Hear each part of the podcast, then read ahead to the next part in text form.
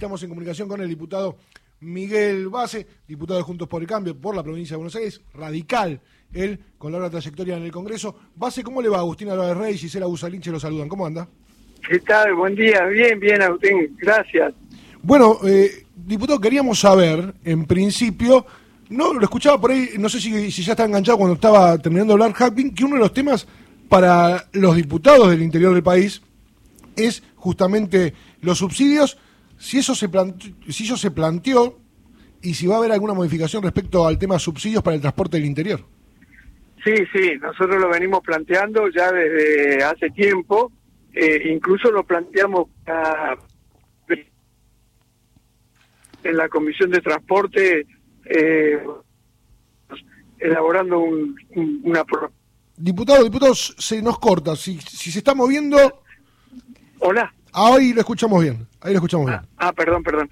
Eh, estuvimos eh, trabajando para, para resolver el problema de este año. Este año, 2022, eh, las provincias están muy complicadas el sistema de transporte del interior y, y, bueno, y para el 2023 también en la discusión del presupuesto hay una partida de algo más de 60 mil millones de pesos, con lo que no, que no alcanza, obviamente no alcanza con eso, hay cálculos que el sistema de transporte en el interior, en lugar de esos 60 mil millones de pesos, van a estar algo más de 110 mil millones de pesos. Casi el doble. claro, nosotros lo estamos planteando, de hecho, los gobernadores del norte grande, eh, de distintos signos políticos, obviamente, también se han reunido y han hecho un planteo alrededor del tema que nosotros estamos tomando y bueno, sí, estamos planteándole justamente al oficialismo que hay que modificar esa suma porque es cierto lo que dice Pablo Jarquín, hay una, hay una simetría importante entre el AMBA y el interior y el sistema de transporte en el interior está muy muy complicado desde ese punto de vista, ¿no? Y le quería preguntar en esta discusión en comisión por el presupuesto, eh, ¿cuáles eh, son las modificaciones que ustedes desean incorporar al presupuesto y que tienen que ser vistas por el oficialismo? Bueno, una de las modificaciones importantes es esta justamente, la de transporte. Después tenemos ahí algunos temas vinculados con la energía. Por un lado tenemos algunas cuestiones que están eh, que son parte del articulado, digamos, del presupuesto. Eh, por ejemplo, hay un artículo que autoriza a, a la nación a descontar a las provincias de la coparticipación las deudas que las distribuidoras, las empresas distribuidoras de energía tengan con Camesa. Cabeza provee eh, eh, energía a las, a las distribuidoras, las distribuidoras distribuyen y cobran al usuario y a veces no le pagan a Cabeza. Y entonces, bueno, hay un artículo de la del presupuesto que autoriza a la nación a retener eh, parte de la coparticipación a las provincias de esas deudas. Resulta que esas distribuidoras, algunas son justamente empresas provinciales pero otras son empresas privadas y otras son cooperativas.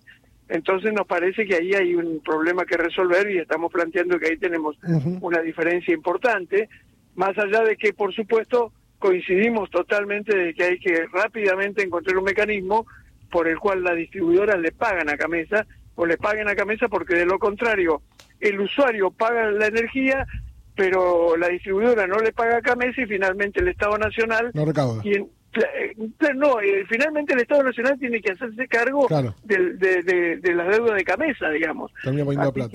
ahí hay una cuestión que resolver.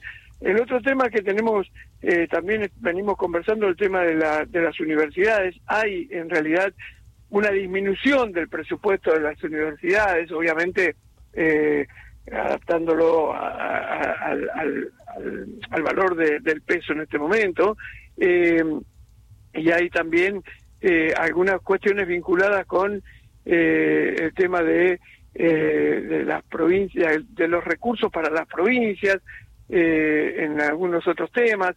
Después tenemos un problema, no un problema, una discusión importante que saldar respecto de las retenciones. ustedes saben que, bueno, hoy las retenciones están tienen una fecha de vencimiento, digamos. en el proyecto viene una, un planteo de extender la, facultad para cobrar las retenciones hasta el 2023. Eso lo estamos discutiendo, estamos discutiendo también los topes máximos, como ustedes saben, eh, bueno, las retenciones se manejan por topes, eh, que por ejemplo en trigo maíz es del 15%, hoy eh, la, eh, bueno, la soja tenemos el 33%. Bueno, estas cuestiones estamos discutiendo y eh, algunas cuestiones también que están vinculadas con las deudas que tienen los municipios, con empresas, con organismos nacionales. Eh, Ahora, diputado. de estas cuestiones, además de estas cuestiones, perdón, un segundito, además de estas cuestiones tenemos, por supuesto, una mirada distinta, porque el presupuesto tiene fundamentalmente que ver con la evolución de la economía.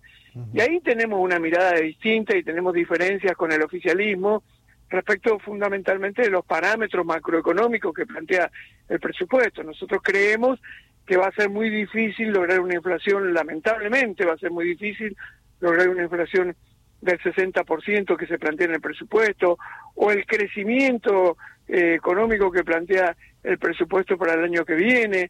Creemos que el saldo de la balanza comercial es lamentablemente demasiado optimista, salvo que se restrinja demasiado las importaciones, y eso sería un problema. Pero, como digo, esta es una discusión vinculada con lo macroeconómico, que por supuesto tiene mucho que ver, pero son dos eh, diría, aspectos distintos del tratamiento del presupuesto, ¿no? Claro, y hay dos diferencias. Eh, Miguel, estamos llegando casi al informativo. Te quería preguntar por último, eh, si teniendo en cuenta tu experiencia en este tipo de, de, tratamientos, si crees que el oficialismo, más allá de estas diferencias que vos planteás y de las incorporaciones que puedan incorporarse o no, va a tener su presupuesto aprobado antes de fin de año o no. Yo creo que sí, y te digo lo que pienso, yo creo que tiene que tenerlo, yo creo que nosotros, adelanto mi posición, por supuesto es algo que vamos a definir en el bloque, yo voy a hacer lo que define el bloque, pero, pero yo creo que nosotros tenemos que eh, señalar estas diferencias que tenemos en lo macroeconómico y en, los, en el articulado, pero tenemos que votar a favor y, tiene que tener el presupuesto el gobierno. Miguel Base, muchísimas gracias por estos minutos con la radio pública. No, gracias a ustedes, al contrario. Ahí estaba, ¿eh? Miguel Base, diputado nacional de radicalismo, parte de Juntos por el Cambio.